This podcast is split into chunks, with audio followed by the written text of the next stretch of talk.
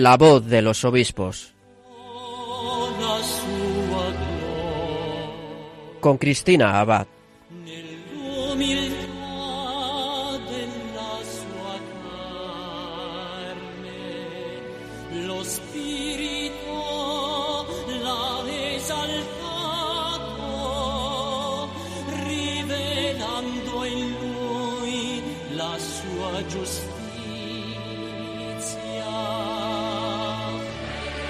Muy buenas noches, queridos oyentes de Radio María. Un cariñoso saludo de quien les habla, Cristina Abad. Bienvenidos a este nuevo programa de La Voz de los Obispos, un programa en el que, como saben, seguimos acercándonos a nuestros obispos para compartir con ellos sus testimonios, sus mensajes, sus noticias y, como no, la realidad de sus diócesis.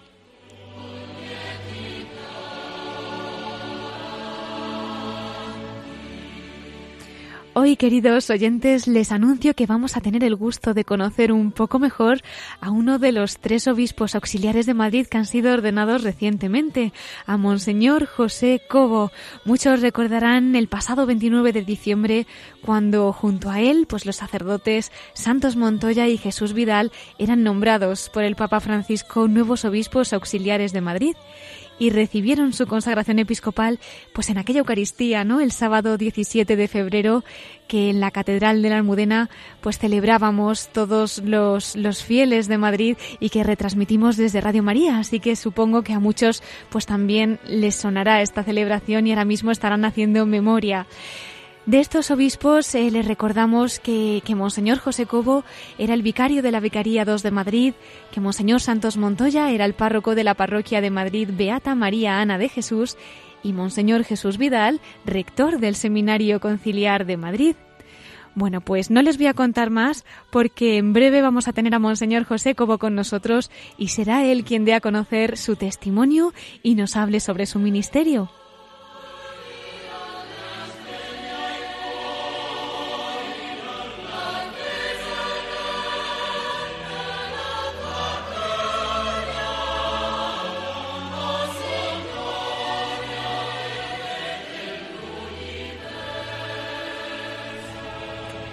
Nuestra segunda parte del programa estará dedicada a los episcoflases con Miquel Bordas.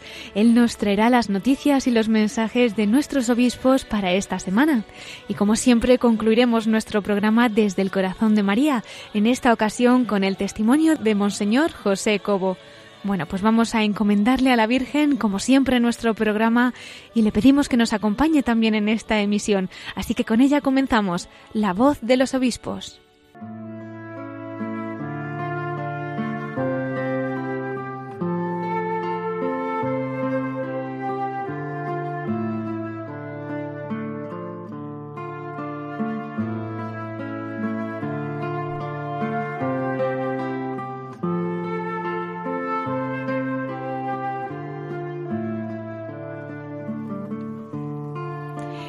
Misericordia tua confidere e servire, en tu misericordia confiar y servir.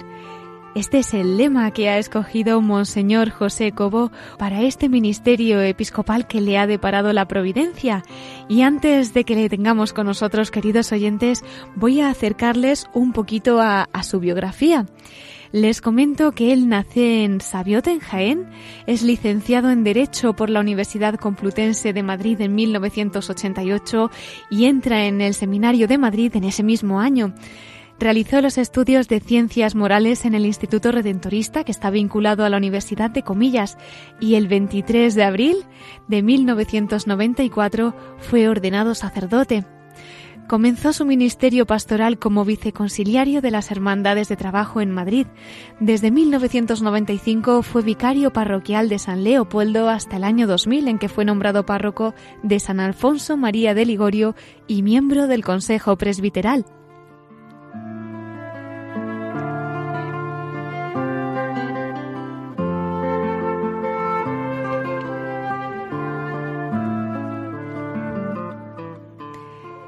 En En 2001 fue nombrado arcipreste de Nuestra Señora del Pilar en Aluche, Campamento, y participó en el segundo sínodo diocesano como miembro de la comisión permanente. En 2015 fue nombrado vicario episcopal de la Vicaría Segunda y miembro del Consejo Presbiteral y del Consejo Diocesano de Pastoral, unos cargos que desempeñaría hasta su nombramiento episcopal. Y como hemos adelantado al comenzar, llegamos a ese 29 de diciembre de 2017 en el que se hacía público su nombramiento como obispo auxiliar de Madrid. Se le asigna la sede titular de Beatia Baeza Beatiensis, que tenía como metropolitana Sevilla, y recibe la ordenación episcopal el 17 de febrero de 2018.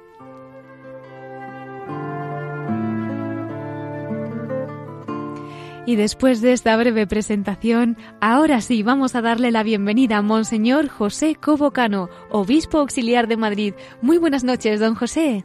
Muy buenas noches, ¿qué tal estás? Pues muy bien, gracias a Dios y muy contentos de tenerle con nosotros esta noche en nuestras ondas de Radio María en el programa de la voz de los obispos. Así que gracias de parte de todo el equipo. A vosotros, a vosotros por llamar. Queríamos, don José, felicitarle, además de por ese nombramiento y por esa ordenación episcopal, ¿no? Que, que, además retransmitimos desde Radio María. Hemos visto que coincidía esta semana con su aniversario de ordenación sacerdotal, aquel 23 de abril de 1994. Así que, pues nada, muchas felicidades, lo primero. Y, y queríamos también que nos contara, ¿no? Pues cómo vivió ese día, ese día en el que usted sellaría para siempre ya esa alianza con Cristo recibiendo el sacramento de la orden sacerdotal? Pues, pues mira, el día de la ordenación lo recuerdo muy bien porque, eh, ¿cómo no? Porque fue, bueno, pues un día de sentirme muy arropado, porque es el día eh, donde se reúne todas las parroquias por las que había pasado, la gente que realmente me quería, la gente que también venía a arropar a mis compañeros de curso con los que nos ordenamos. Fuimos las primeras ordenaciones que se hicieron en la Catedral de la Almudena. Ah, sí. Entonces también era una novedad para muchos, todo oliendo a nuevo. Claro. Eh, aquello, aquello era, porque antes las ordenaciones eran en parroquias y demás, y, y aquel año inaugurábamos la catedral en cuanto a ordenaciones, y entonces fue como un acontecimiento, por un lado personal, por otro lado muy comunitario, por otro lado muy eclesial, porque todos hicimos una fiesta común, ¿no? Entonces, sí, sí, lo recuerdo con mucha intensidad. Qué maravilla. Y don José, ¿cómo nace esta vocación, esta llamada tan excelsa al sacerdocio? Pues mira, la llamada yo creo que, que siempre ha estado ahí. Es decir, yo creo que la voz de Dios siempre está. Lo que pasa que con a, a, lo largo de los años vamos eh, aprendiendo a interpretarla, ¿verdad? Sea, yo siempre me he identificado muchísimo con el pasaje de la llamada de Samuel, Uh -huh. el chavalín aquel que se levanta cada vez que oye una voz, ¿no? Sí. Entonces, yo creo que también desde pequeño, como que me he levantado como buscando siempre una voz, ¿no? Y, y la vida, la gente que he tenido al lado, las parroquias por las que he pasado, los catequistas y los curas que me han acompañado, son los que me han ayudado eh, en este tiempo a ir identificando el contenido de esa voz y, y la llamada en, especi en especial, ¿verdad? Uh -huh. Yo he estado, pues, desde el colegio, yo estuve estudiando los salesianos, eh, después, y en ese tiempo, pues estuve pasando por la, por la parroquia donde vivía, después me fui a otra parroquia, luego en la vida de la universidad, y en todo ese tiempo siempre había una búsqueda y una voz interior que no sabía yo muy bien en qué consistía, ¿verdad? Uh -huh. Pero luego ya le fui poniendo nombre eh, y ese nombre pues ya fue una llamada del, señor, del Señor a, a, entregar la vida de otra manera distinta, ¿no? Yo tampoco era muy consciente y siempre puedo decir que no es que yo haya sido el que haya dado las, los pasos, yo creo que el Señor siempre me está empujando, ¿eh? Qué bonito. Yo, yo creo que, que, pues no puedo decir, yo es que elegí, yo no he elegido muchas cosas. En la vida me ha ido empujando y el Señor me ha ido empujando. Eso sí, muy sutilmente y nunca sin obligarme, uh -huh. pero yo puedo decir que Él me ha ido poniendo personas que continuamente me han ido acompañando y, y me han ayudado a ir discerniendo en cada momento los pasitos que tenía que dar, ¿eh? Qué bonito, don José. Vemos la importancia, ¿verdad?, de, de, abrir el corazón, que a veces el Señor nos está hablando, tenemos el corazón cerrado, no escuchamos nada, y sin embargo a veces en esa brisa suave, sin forzar, que es muy Señor, como dice usted, sí. pues nos está hablando, ¿no? Y, yo creo que, que eh, por lo menos yo desde mi experiencia lo que puedo decir ¿eh? Hmm. es que efectivamente Dios ha hablado continuamente, la voz de Dios o la música de Dios estaba en todo momento, lo que pasa que consiste en ir aprendiendo a, a escucharla, ¿no? El aprender en la vida a escucharlo. Eh, en la universidad, pues a través de la voz de los amigos, de la necesidad o de la sed que la gente tiene de Dios, o cuando estás trabajando en la parroquia a través de las cosas que te va diciendo la comunidad o la gente que va que la gente creyente con la que celebras y vives la fe sí. Eh, ellos son los que te van ayudando no y yo puedo decir que no tendría no hubiera dado los pasos que he dado si no es porque ha habido gente y comunidades cristianas que me han empujado a ello no es verdad, siempre el Señor va poniendo todo en el camino, ¿no? Y, pidamos la gracia de, dejarnos hacer también, porque en esta sociedad a veces no es fácil, ¿verdad? Que tenemos pues un mundo en el que parece que tenemos que ir contracorriente, ¿no? Sí, pero efectivamente en ese mundo que vamos a contracorriente eh, se trata de ir contra vetas de esperanza que las hay. Que las hay. Yo creo, sí, yo que yo no soy nada pesimista. Claro. La gente que el mundo está muy mal, que las cosas van mal. Digo, sí, las cosas van mal, pero si sabemos mirar, mm, Dios no está ajeno a la realidad que tenemos. Mm. Y Dios sigue trabajando. Lo que pasa es que Dios no trabaja ni por los medios de comunicación ni en los grandes letreros que nos venden. Mm, así Dios está trabajando en realidades que, que no son que no son grandilocuentes y que son pues las pequeñas cosas, la gente que tenemos al lado, la gente sencilla que está llevando la vida adelante, ¿no? Y que está diciendo que la esperanza es posible y ahí es donde yo he visto la llamada de Dios y he visto que, que Dios está diciendo, ¿por qué no entregar la vida eh, para, para ser servidor de todos estos, no? Eh, ahí es donde uno encuentra la fortaleza, efectivamente. Eh, don José, si alguno de los jóvenes que ahora mismo se estén planteando, pues si el Señor les pueda estar llamando o no, con esa frase que estaba diciendo usted, ¿por qué no entregar la vida? ¿Qué les diría? ¿Qué les diría a estos jóvenes? Pues yo creo que merece la pena entregar la vida a lo que nos hace los más felices del mundo. Es decir, yo creo que todos tenemos la llamada interior a la felicidad. Y yo les diría, pues a lo mejor muchas de las llamadas a la felicidad que nos venden se equivocan. Y hay que escuchar al corazón, escuchar en el corazón la voz de Dios, que es lo que realmente nos va a hacer felices. Aunque a veces hay que ir a contracorriente. Pero lo que nos hace felices es escuchar la voz de Dios y apostar la vida por ello.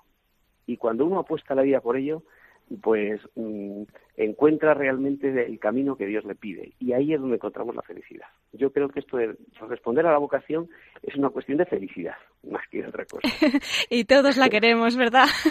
por eso, por eso, no es cuestión. Dios no quita nada. Eso Dios lo que hace es darlo todo y aprendemos en esa dinámica del darlo todo y incorporarse en esa dinámica a encontrar ahí la felicidad y qué es lo que Dios quiere. Si Dios lo que quiere es que seamos felices, no, no viene a quitarnos nada, ¿verdad?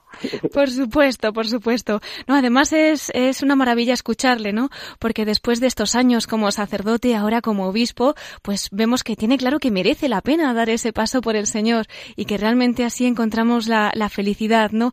¿Qué recuerda usted, don José, de este tiempo, pues como sacerdote al servicio de la Iglesia en Madrid, antes de que fuera nombrado obispo?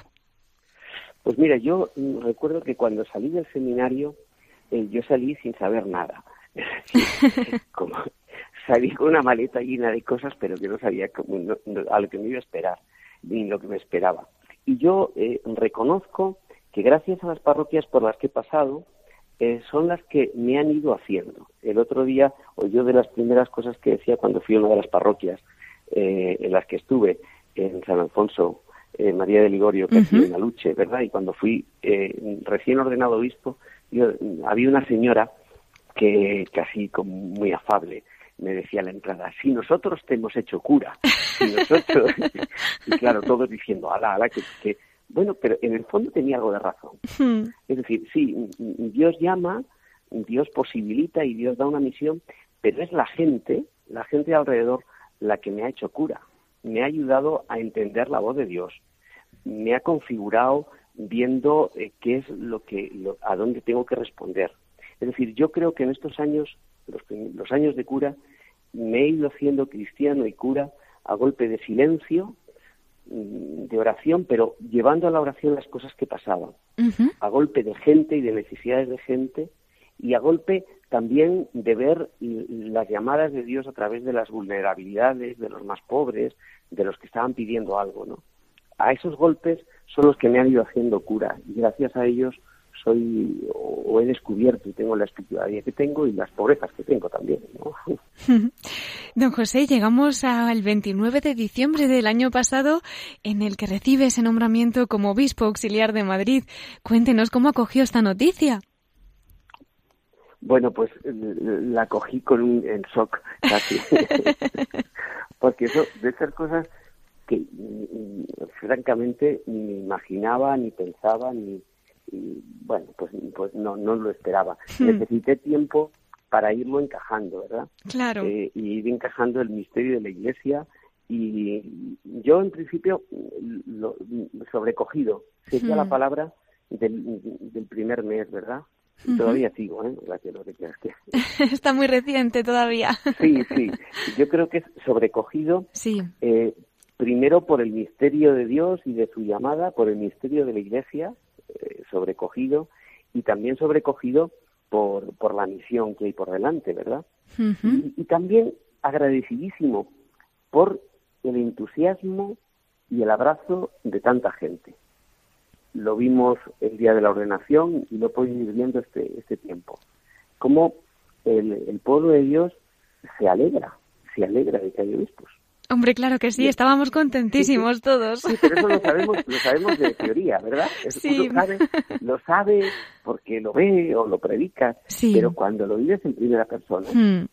y cuando notas que, que no es importación, sino que es que la gente realmente está contenta, está feliz, se identifica, se vive como pueblo que tiene un que tiene sus pastores, que apoya a sus pastores, es que eso puedo decir que no es una teoría, Hmm. Lo que yo lo afirmo en primera persona, la gente se alegra por sus obispos. Claro que sí. apoya a sus obispos, efectivamente. Eso es, nos hace mucha falta para que puedan guiar a este rebaño de ovejitas que el Señor les ha encomendado, así que vamos a aprovechar este momento para pedir a todos nuestros oyentes que les encomienden muchísimo en este ministerio, claro que sí. lo necesitamos. bueno, y cuéntenos, ¿cómo están siendo estos primeros meses? Ya una vez se reposa todo un poquito, a pesar de que esté muy reciente, ¿cómo están siendo? ¿Cómo los está viviendo? Pues yo les digo mucho, el otro día fue, hice, eh, bueno, pues participé en la primera ordenación de cura, eh, que eso es un momento importante también para la vida de un obispo, y, yo decía, digo, yo vengo con la L de, obispo todavía puesto, todavía no, no sé, no sé desenvolverme bien. Yo creo que estamos, yo estoy ahora mismo aprendiendo, eh, aprendiendo a mm, realizar, a ejemplificar, pues la misión que Dios nos ha dado, ¿verdad? El ser desde el corazón de Dios transmisor de su misericordia para todos y para todos.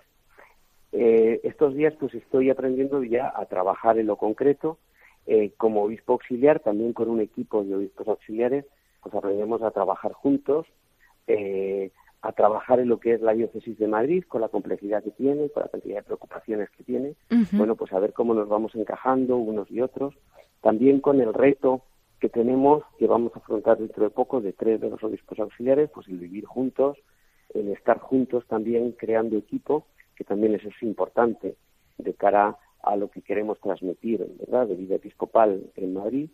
Bueno, pues ahí estamos, aprendiendo, aprendiendo ahora mismo y dando los primeros pasitos. Eh, don José, me ha parecido precioso el lema de su ordenación, bueno, su lema, ¿no?, de, ese, de episcopado, el de en tu misericordia confiar y servir. Lo comentaba además en ese discurso, ¿no?, que daban en el día de la consagración episcopal y en el comentario que tienen allí para quien quiera visitarlo en la página web del Arzobispado de Madrid, pues nos decía que aquí estaban presentes eh, los dos objetivos que de algún modo han fundamentado su vida, ¿no? ¿Qué nos podría contar? Bueno, yo ah, no sabía que teníamos, eh, yo tampoco estaba preparado yo para lemas ni cosas de estas. Es decir, yo pobre cura de una parroquia, cuando dicen que el Papa te nombra obispo, pues uno se queda así un poco perplejo y a, continuación me pregunta, ¿y cuál es el lema? Y yo, ¿lema? bueno, entonces yo lo único que acudí son a ejes de mi vida, ¿verdad? Y a ejes de mi vocación. Eh, yo siempre he descubierto como eje y como eh, cantus firmus de mi vida es el mm, realizar y vivir la misericordia de Dios. yo no me merezco a Dios y, yo siempre he, tenido la experiencia de que vivo en su misericordia, es decir, sostenido por la misericordia de Dios. La experiencia de, del Dios que sostiene, que acoge, que es el que coge mis pobrezas y el que, bueno, pues esa es la línea general. Y la pobre respuesta que puedo dar, y es por eso hay dos verbos que siempre también me han identificado. El tema de la confianza en Dios, a pesar de tantas dificultades o de noches o de, bueno, pues eso es la vida. Es decir, en el fondo, si tú me has llamado, tú sabes lo que haces. Ese es el planteamiento.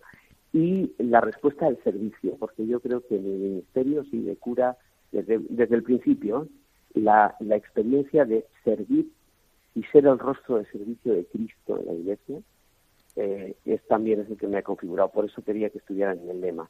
Y ahí es como lo uní. En, en el eje de la misericordia, en responder eh, pobremente con la confianza, que también depende de Dios, y con el pobre servicio, que es el que puedo hacer, ¿no? Pues muchas gracias por esta catequesis que, acabamos de recibir, don José. bueno, y hablando de catequesis, eh, ya queda muy poquito para clausurar ese plan diocesano de evangelización, ¿no? Que, bueno, aquí todos en la Archidiócesis de Madrid, pues yo creo que hemos escuchado hablar de él, hemos participado en él, pero quizás oyentes de otras diócesis, pues ahora mismo no, no saben, ¿no? De lo que podemos estar hablando. Una iniciativa de nuestro cardenal Osoro y que llevamos trabajando, pues desde el 2015. Quería contarnos un poquito pues qué es para que la gente también que nos esté escuchando desde otros lugares pueda encomendar muchísimo estos momentos. Pues sí, es una iniciativa del propio don Carlos. Yo la he acompañado en los primeros años como vicario episcopal también de una de las vicarías. Eh, responde simplemente a, una llamada de Dios. Es decir, eh, cuando llega el obispo a la diócesis, dice, en vez de hacer qué tenemos que hacer y hacer un listado, ¿verdad?, de proyectos y de, líneas, eh, don Carlos nos explicaba con, gran agudeza, no, vamos a preguntárselo al Señor. Es decir, que lo que hagamos en la diócesis, que lo que hagamos sea respuesta a, a una pregunta que le hacemos al Señor. Entonces, convocó a toda la diócesis y de ahí han surgido en estos tres años un montón de grupos, cantidad de gente que ha revitalizado la vida de muchas parroquias, que a través de la lección divina y a través de unos pequeños textos han realizado propuestas mm, respecto a temas diversos sobre qué, nos estaba pidiendo Dios en este momento. Después de tres años, ahora cerramos ya el último círculo y el último año, eh, han aparecido un montón de propuestas que estamos analizando y dando líneas de fuerza que nos ayudarán en los próximos años para ver eh, qué pide Dios a la Iglesia de Madrid ahora mismo, qué líneas tenemos que despertar y qué acciones también tendremos que priorizar eh, en el futuro, más que nada para responder a la misión, que es para lo que estamos. Pero esto no se ha hecho mm, improvisadamente, sino que ha respondido a la oración, al estudio y a la reflexión y a la eh, confrontación entre unos y otros en los grupos de, muchas propuestas. Ya por fin terminamos y ahora estamos eh, ya preparando las líneas generales que serán las que afrontaremos en los próximos años. De ahí viene el plan diocesano de evangelización. Han sido unos años de trabajo y de comunión eclesial, ¿verdad? Y bueno, pues seguro que ya se han empezado a ver esos frutos. Sí, primero porque hay muchos grupos, se ha revitalizado la vida de muchos grupos. Segundo, porque se ha aprendido eh, lo que es la lección divina y la bondad del escuchar la palabra de Dios. Tercero, porque se ha eh, despertado toda la experiencia vocacional, es decir, la vida cristiana es una vocación y la pastoral y las cosas que hacemos no es porque nos guste hacerlo, ni porque hmm. nos ponemos de acuerdo, sino porque es respuesta a la llamada de Dios, que es lo que tiene que ser. Y también me atrevería a decir que ha despertado también la ilusión del laicado. Eh, el despertar que el ser laico no es simplemente el caer en una parroquia o en una asociación, en una comunidad, sino que es respuesta a la vocación de Dios, que Dios nos llama a, a desarrollar nuestro bautismo y eso ha hecho a la gente también que se sienta responsable de las decisiones diocesanas, que es uno de los valores que ha dejado el plan diocesano de evangelización. Claro. Pues nada, aún queda un poquito, pero para todos los que quieran asistir, ya sabemos que el 9 de junio se van a clausurar estos trabajos con una celebración festiva, ¿verdad?, en la Catedral de la Almudena. Efectivamente, el día 9 terminamos y ya presentamos las líneas de fuerza y los lugares fundamentales hacia los que nos encaminaremos en el futuro, que recogerán un poco pues todas las aportaciones que ha hecho tantísima gente durante, durante estos tres años, tres años enteros trabajando fuertemente, sí es verdad. Y lo celebraremos, lo celebraremos eh, también a las puertas de eh, la celebración de un año mariano, en el que eh, colgaremos todas estas propuestas sobre la percha de María como discípula, ¿verdad? La primera discípula que es la que nos va a enseñar a ir acogiendo todas estas propuestas que se han hecho. Pues de su mano iremos, claro que sí, en esta misión y a ella se lo encomendamos. Y don José, quería también yo pedirle un mensaje especial para que nosotros también de la mano de la Virgen podamos continuar la misión que, nos ha encomendado el Señor, ¿no? Aquí en Radio María y poder llevar su mensaje pues a todas las almas que, ellos quieran a través de las ondas. ¿Qué les podría decir pues a, a nuestros voluntarios, a nuestros oyentes, a los que estemos aquí trabajando para que podamos continuar esta labor? Yo creo que eh, María, eh, yo desde pequeño así lo he vivido. Yo desde pequeño siempre he aprendido a, a, coger a María como aquella que da la mano, la que da la mano. Eh, es la que dio la mano a Jesús durante toda la vida. Me encanta la imagen cuando uno va por la calle y ve a los niños pequeños que dan la mano a los mayores, ¿verdad? Sí. Que les sale como naturalmente. Yo creo que María, para mí, es la que siempre nos da la mano nos da la mano personalmente, además a cada uno en la situación en la que estemos, y nos da la mano para seguir en el camino a Jesús. Cada uno en el momento que se encuentre, si es trabajando, trabajando, si es descansando, descansando, pero siempre da la mano para impulsarnos a ser discípulos y a seguir a Jesús cada uno en el camino que lleve y con lo que lleve a cuestas. Eh, esa es la imagen más preciosa. Por eso yo invitaría a que no dejemos de levantar la mano, lo que supone sabernos niños y sabernos un poco pequeños. Hmm. En nuestro mundo nos gusta tener las cosas y creernos los mayores o los que no lo sabemos todo, ¿no? María nos enseña a ser más niños y desde niños dar la mano y dejar que ella nos, nos ayude a dar los pasos. Ella también sabe de qué va eso. ¿eh? Preciosa imagen, don José, y vamos a, pedir, pues eso, que, que, todos los que podamos le demos la mano a la Virgen. Es un preciosísimo ejemplo para de su mano, pues seguir avanzando hacia Jesús.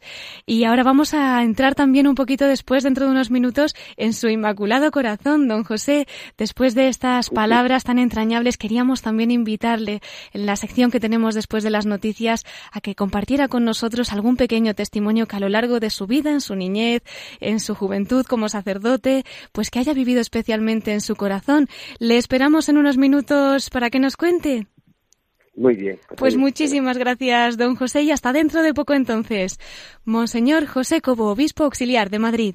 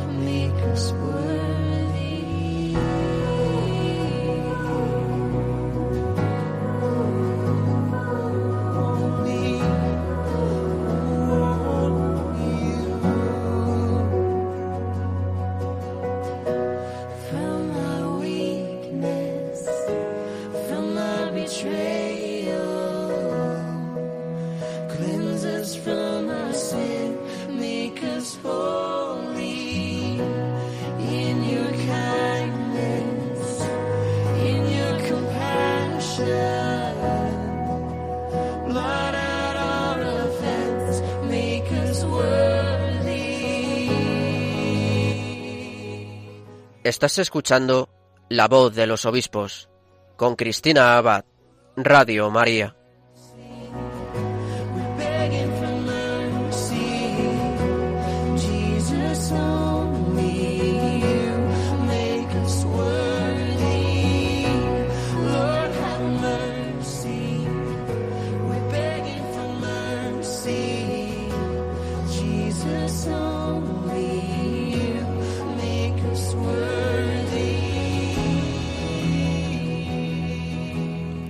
Pues con este canto dedicado a la misericordia del Señor, también nosotros recordamos ese mensaje que nos ha dejado Monseñor José Cobo, obispo auxiliar de Madrid, y un poquito en torno a ese lema que ha escogido para su ministerio episcopal, nos enseñaba que siempre tenemos que confiar en esa misericordia del Señor y estar al servicio, ¿verdad?, de lo que nos pida la Santa Iglesia, porque solamente así, como Él nos ha recordado, pues seremos felices y seremos santos, haciendo la voluntad del Señor y bueno, si alguno se acaba de incorporar, ya sabe que puede meterse en el podcast esta semana y escuchar el programa completo, pero todavía nos queda para escuchar a don José Cobo un espacio al final de nuestro programa y esta vez desde el corazón de María. Así que no se lo pierdan. Pero mientras tanto, nosotros vamos a continuar con más noticias, con más mensajes de nuestros pastores en los episcoflases con Miquel Bordas.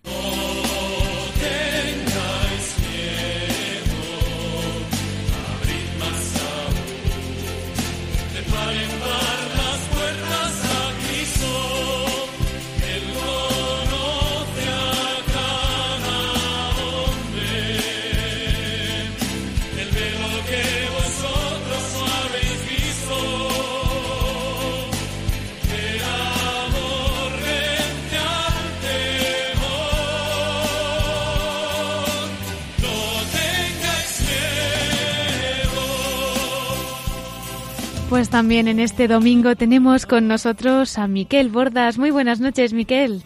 Muy buenas noches, Cristina. ¿Cómo estás? Muy bien, gracias a Dios. ¿Qué nos traes para esta semana? Cuéntanos. Pues Cristina, ya que la semana pasada no tuvimos eh, este, esta parte, esta sección de Pisco Flashes en este programa, pues tengo que recoger algunas noticias todavía un poco atrasadas, pero que se nos han quedado en el tintero. Entonces, si te parece, esta semana, ya que no hay ningún obispo que cumpla años de ordenación episcopal, pero sí podemos felicitar a tres obispos españoles que han sido elegidos por la Asamblea Plenaria, la Conferencia Episcopal Española, que tuvo lugar pues del 16 al 20 de abril, y que han sido elegidos eh, por sus hermanos obispos en España para participar como padres sinodales en el próximo sínodo sobre los jóvenes, la fe y el discernimiento vocacional, que va a tener lugar, como se sabe, en el próximo mes de octubre en Roma. Y se trata, eh, en primer lugar, del cardenal Ricardo Blázquez Pérez, que es el arzobispo de Valladolid y presidente de la propia conferencia episcopal. También el cardenal Juan José Omeya, arzobispo de Barcelona, y también finalmente de Monseñor Carlos Escribano Subías, que estuvo hace muy poco en este programa. Muy recientemente, exacto. Y que además es responsable de pastoral de juventud en la propia Conferencia Episcopal Española. Y como sustituto de, estas tres, de estos tres obispos, también ha sido propuesto Monseñor José Ignacio Bunía Aguirre, obispo de San Sebastián. Que es bien conocido en esta familia de Radio María. ¡Qué alegría, Miquel! Pues vamos a mandar un cariñoso saludo con nuestra felicitación a estos obispos y a pedir a nuestros oyentes que recen, que recen mucho de cara a ese sínodo, que ya no queda tanto porque el tiempo pasa volando, ¿verdad? En efecto. Y ahora, pues Cristina, eh, también hoy que quería traerte alguna noticia de mi querida Barcelona, ¿eh? ya que hemos tenido aquí al obispo auxiliar de Madrid, don José Cobo, pues de Madrid a Barcelona, ¿eh? ese derby, porque es que también el, este domingo, no, el domingo pasado, día 22 de abril, por la tarde, en la basílica tan maravillosa, tan, con ese gótico tan austero, pero tan, tan, tan espiritual, de Santa María del Mar, se presentó ahí el nuevo plan pastoral, Salgamos, con ese título, que ha presentado la Archidiócesis de Barcelona, encabezada pues por su arzobispo, el cardenal Juan José Omeya, y también por sus obispos auxiliares, que de reciente nombramiento, Monseñor Tony Badey y Monseñor Sergi Gordo. Pues simplemente yo quería aprovechar este programa eh, para traer la carta semanal de esta semana del arzobispo de Barcelona, eh, don Juan José Omeya, el cardenal Juan José Omeya, que nos va a hablar de precisamente de este nuevo plan pastoral que propone para toda su archidiócesis eh, y vamos a ver pues las claves de lectura eh, que él hace en estas orientaciones y propuestas también para que ese, en ese plan se consiga esa conversión pastoral tan necesaria que requerimos todos, también la Archidiócesis de Barcelona, de cara pues a, a implementar este plan.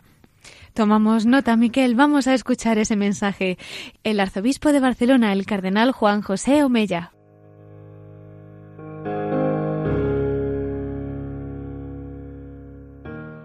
Hace unos días el Papa Francisco nos regalaba una nueva exhortación apostólica, Gaudete et exultate, sobre la llamada a la santidad en el mundo contemporáneo.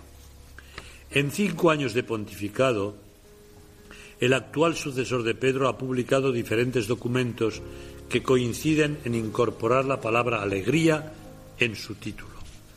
Ante los momentos de incertidumbre que vivimos, el Santo Padre nos invita a vivir la alegría de la fe a través de una conversión personal y comunitaria. Desde nuestra realidad local trabajamos en la misma dirección. De hecho, las orientaciones y propuestas para una conversión pastoral en la Archidiócesis de Barcelona que presentamos el pasado domingo quieren orientarnos en este camino de conversión personal y colectiva. Las próximas semanas dedicaré algunos de mis comentarios dominicales a compartir con vosotros las principales orientaciones de este nuevo plan pastoral. El nuevo plan pastoral sigue la estela de la exhortación apostólica programática del Papa Francisco, la alegría del Evangelio. Pero hay que tener en cuenta que no es un plan pastoral estándar.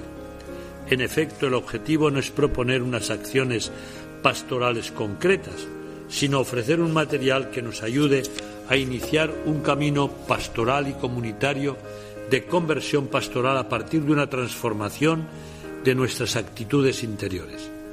Con el tiempo, este proceso de conversión irá transformando nuestras acciones pastorales tanto a nivel de la diócesis como de cada una de las parroquias y comunidades. Este documento quiere ofrecer algunas orientaciones y propuestas para ayudarnos a avanzar en el camino de acoger y hacer vida la llamada que hemos recibido de Jesucristo, la llamada de anunciar el Evangelio con alegría y esperanza. Somos portadores de una gran noticia y queremos proponer un encuentro personal con Jesucristo que puede transformar la vida en un mundo que busca paz, concordia y esperanza. Esta nueva hoja de ruta es, pues, una invitación a iniciar un camino de conversión que nos libere de la tentación de vivir para mantener las estructuras heredadas y nos ayuda a ser una iglesia que salga a encontrarse con las personas que presente y proponga sin ninguna imposición la belleza y la alegría del Evangelio. El nuevo plan se estructura en cinco ejes o capítulos. Jesucristo, los pobres, los jóvenes, la fraternidad y el discernimiento. El primer capítulo nos recuerda la importancia del encuentro personal con Jesucristo para poder anunciar su persona, su mensaje y el misterio pascual de su pasión, muerte y resurrección. Esta ha sido una de las propuestas más repetidas por los diferentes grupos que respondieron el cuestionario que se difundió antes de redactar el plan pastoral. Una de las mejores maneras de ser misioneros es con nuestro testimonio, con un estilo de vida moldeado según las bienaventuranzas de Jesús. Es el contacto con Jesucristo en la vida, en la oración, en los sacramentos y en el acompañamiento espiritual lo que nos va forjando para poder llegar a ser testigos suyos. Esta semana os invito a iniciar vuestro momento de oración diaria con estas palabras. Señor Jesús, quiero abrirte mi corazón para que entres. No sé por dónde empezar. Yo solo te regalo este tiempo de oración y las ganas de este encuentro contigo. Todo lo, lo demás será necesario que lo hagas tú. Gracias, Señor. Gracias por transformar mi vida. Sin ti no soy nada, contigo lo puedo todo. Queridos hermanos y hermanas, que Dios os bendiga a todos.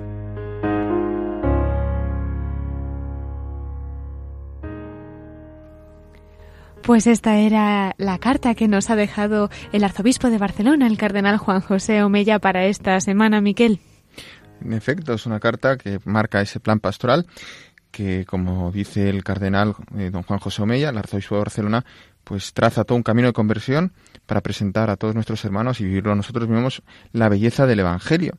Y esa belleza del Evangelio, eh, siguiendo pues la estela de Jesús, qué mejor que hacerla también con, con María, la Inmaculada, la belleza de la Inmaculada, de la cual pues en estos días nos habla tanto en Barcelona y en toda Cataluña eh, San Maximiano Colbe, cuya reliquia, que es un trocito de su barba, que quedó porque, claro, fue incinerado después de morir en Auschwitz, en ese holocausto de amor, pues solamente había quedado algunos pelos de, su barba. Entonces, esa reliquia ha podido visitar la Archidiócesis de Barcelona desde el sábado, de este sábado pasado, y ahí se va a quedar hasta el martes va a salir también a otras diócesis catalanas como Vic o Tarrasa, pero sobre todo se centra en Barcelona, pues que el ejemplo y la fuerza de la Inmaculada y los santos pues eh, nos marcan también ese plan ese plan pastoral para Barcelona que encomendamos y que pedimos a todos nuestros oyentes pues que lo encomienden para que dé mucho fruto para la conversión de todos.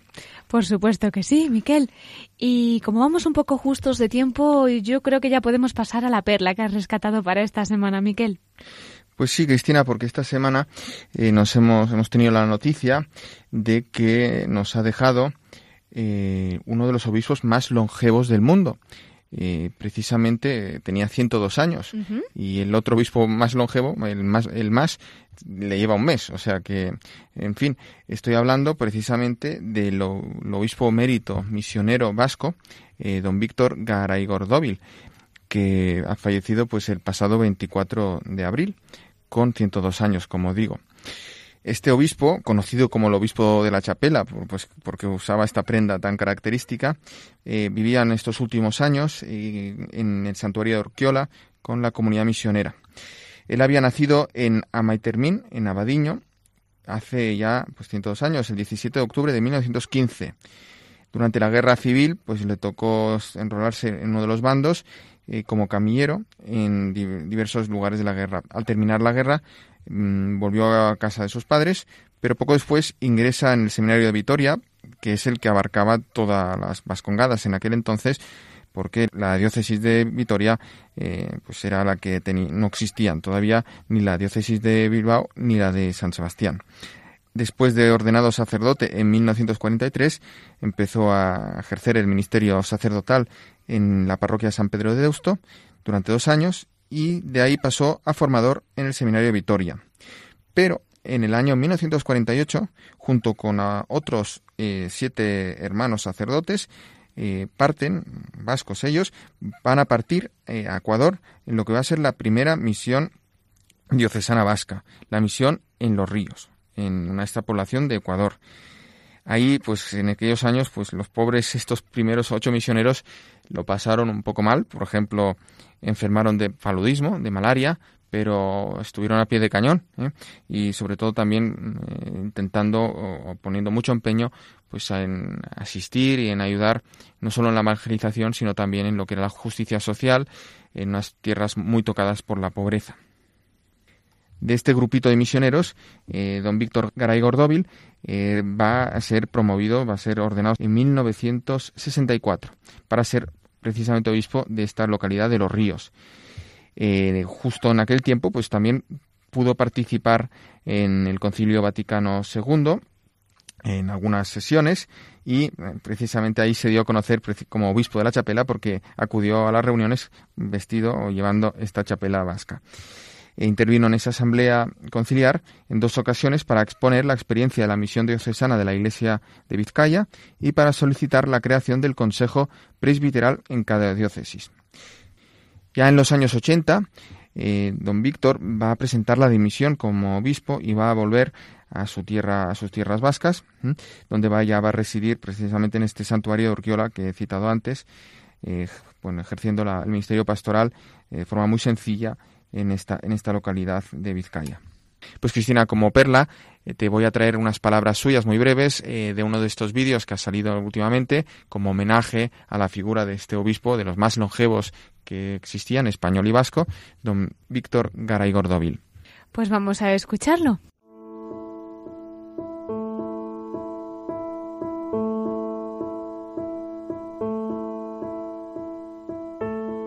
Que para ser un buen obispo solo faltaba una cosa, que era llevarse bien con los curas, darles a ellos la máxima libertad posible y el papel de obispo pues resultaría fácil. Después no resultó tan fácil. ¿eh?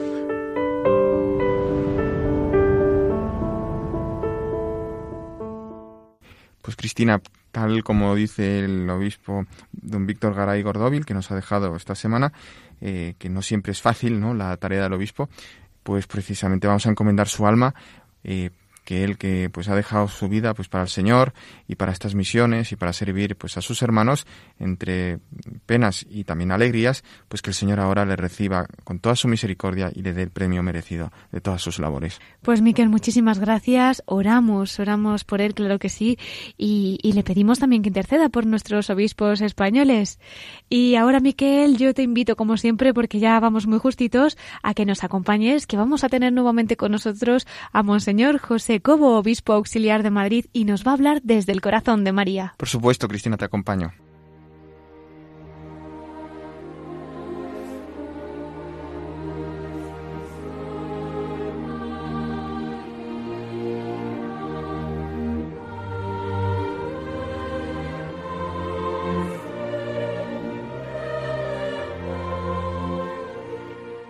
Y entramos ya en nuestra sección de la voz de los obispos desde el corazón de María. Hemos tenido en la primera parte de nuestro programa a Monseñor José Cobo, obispo auxiliar de Madrid. Ha compartido con nosotros su testimonio, lo que recuerda de sus primeros años como sacerdote, cómo están siendo estos primeros meses como obispo, pues muchas cosas sobre la Archidiócesis de Madrid. Y ahora también volvemos a tener el honor de poder escucharle esta vez desde el corazón de María. Muy buenas noches de nuevo, don José. Buenas noches. Cuéntenos qué querría compartir, pues que haya vivido, ¿no? Particularmente en el corazón de la Virgen. Bueno, yo creo que mi experiencia de María parte desde muy pequeño. Hay como tres, tres momentos, un tríptico que tengo así en la vida de la imagen de María que, que es el que siempre me ha ayudado. Uno es de pequeño, en mi pueblo, con la Virgen de la Estrella, que es la patrona allí, ¿verdad? Y siempre el, el ver la gente, la, la maternidad de la Virgen, desde pequeño, ¿verdad? Eh, el, el, sentir que está cerca, que, mm, que protege, esa ha sido una, una experiencia muy fuerte para mí. Eh, y sobre todo la experiencia de una tradición muy popular, el ver que la gente de mi alrededor, que todos eh, lo, lo, vivían con profundidad. Eso me ha influido muchísimo. El ver que no era mía, no es mi María, ¿no? Sino es nuestra, uh -huh. eh, eh, es de todos y, y, compartimos, que compartimos familiarmente, a través de la gente, que compartimos esa protección. Eso me ha marcado mucho como primer, como primer cuadro, ¿verdad? Sí. El segundo cuadro, yo recuerdo, eh, pues eh, yo estudié en los salesianos y entonces yo, eh, la figura de María Auxiliadora siempre claro. ha estado muy presente en mi vida. Hmm. y yo recuerdo, recuerdo que en momentos así, en el patio había una capilla y en momentos complicados yo me escapaba y simplemente me podía ver a la Virgen. Ay, a pedirle auxilio, claro. y, y, y, contarle. Y, y yo, el, el, que fuera, en ese momento, era más bien como la compañera, ¿verdad? La Hmm. que, que, siempre estaba ahí, que es la que siempre, en todos los momentos, estaba ahí y, y bueno, y, y, me ayudaba. Y me, sí en sentido ayudarle en momentos concretos, el, el sentirle y que me indicaba, porque siempre efectivamente ha sido momentos de decisión y con el atino de decirme que por dónde tenía que seguir. ¿no? Hmm. Siempre darme, recuerdo que, que es de esos momentos el ayudarme a leer el Evangelio, eh, a leerlo, es decir, y a ir al Evangelio, concretamente a, a buscar eh, respuestas en el Evangelio. ¿no? Uh -huh. Yo, el me, verme en María Auxiliadora ha sido el llevarme al Evangelio como lugar de auxilio. Eh, ha sido una experiencia también que, que, recuerdo como onda. Qué bonito. Y, y, en mis años de cura, hasta ahora, ¿verdad? El tener que hablar de María ha sido para mí una experiencia profunda. Uh -huh. el, el, el ser discípulo con ella y el contar a la gente, el predicar, el, el, el descubrir y ayudar a descubrir la figura de María hoy, en la espiritualidad de hoy, eh, eso me ha ayudado muchísimo porque he sentido que ella estaba cerca y que ella es muy accesible. Yo creo que la figura de María es totalmente accesible para ayudarnos a entender lo que es la encarnación de Jesucristo, lo que supone el discipulado a Jesucristo en la vida concreta, en las cosas concretas y sobre todo en el detalle de cada día. En el detalle de cada día, el contemplar, pues aquí, ¿qué haría María aquí, verdad? ¿Cómo, ¿Cómo María me ayudaría a seguir a Jesús aquí? Eso sí me ha marcado. Son las tres grandes imágenes con las que me quedo así para resumen, pero hay muchos más detalles, ¿verdad? Como diría San Bernardo, de María nunca se dice bastante, ¿verdad? Ahí está siempre, ahí está siempre. Eso Discreta, pero siempre ahí. Eso es. Pues don José, muchísimas gracias por haber compartido con nosotros pues este domingo todavía de Pascua, de alegría. Ya sabe usted que aquí en Radio María tiene su casa para cualquier día que, quiera compartir con nosotros todavía más cosas. Además le tenemos más cerquita. Y, por eso, por eso. Así que nada, le agradezco. Muchas gracias, don José. A, vosotros. Hasta siempre. Monseñor José Cobo, obispo auxiliar de Madrid.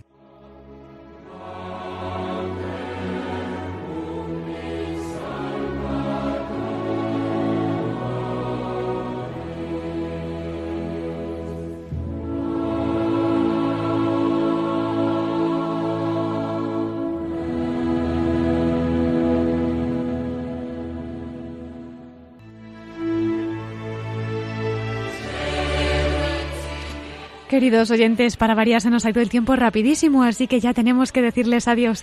Ya saben que pueden contactar con nosotros a través del correo electrónico, así que se lo voy a recordar para los que nos quieran escribir, pueden hacerlo a la voz de los obispos arroba radiomaria.es.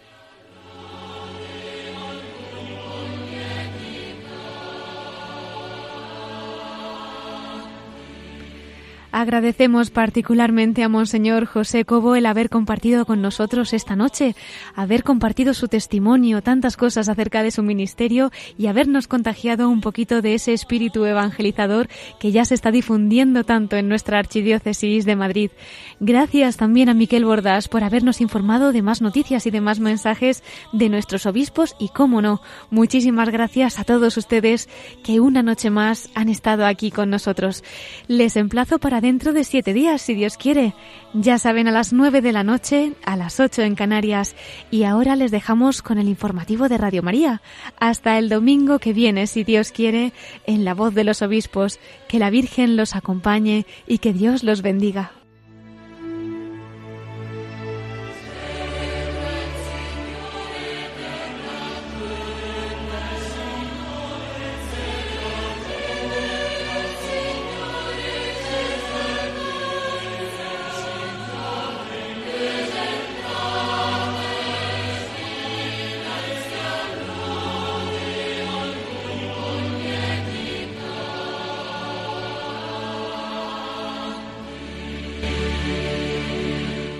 Han escuchado la voz de los obispos con Cristina Abad.